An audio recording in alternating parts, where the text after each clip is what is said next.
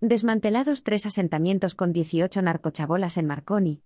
El Ayuntamiento de Madrid ha desmantelado esta mañana tres nuevos asentamientos ilegales con 18 narcochabolas y fumaderos de heroína en el polígono Marconi, en el distrito de Villaverde, han confirmado desde el área de desarrollo urbano.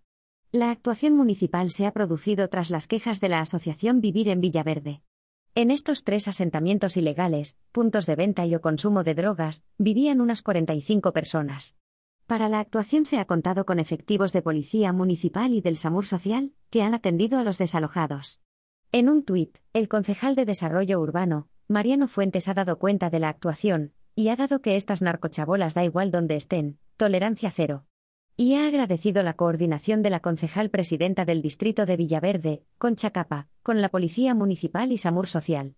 Por su parte, la concejala delegada de Seguridad y Emergencias del Ayuntamiento, Inmaculada Sanz, ha señalado en una entrevista en Telemadrid que la presión policial y administrativa para acabar con estos asentamientos es total y absoluta, pero cree que una vez desmanteladas se los narcotraficantes se volverán a situar en otro sitio para vender droga.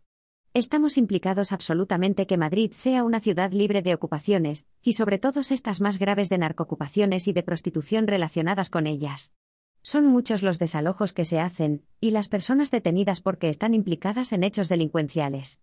Vamos a poner todos los medios en el ayuntamiento y la policía municipal para erradicar estas situaciones porque lo sufren los vecinos de forma especial y se deterioran estas zonas específicamente, ha indicado. La también portavoz municipal ha señalado que en Marconi el consistorio está trabajando mucho con los vecinos y entidades de la zona para sacar a las víctimas de trata, y después del verano estarán operativas las cámaras de vigilancia, que van a ayudar mucho a atajar a las actividades mafiosas para poder desmantelar estas actividades.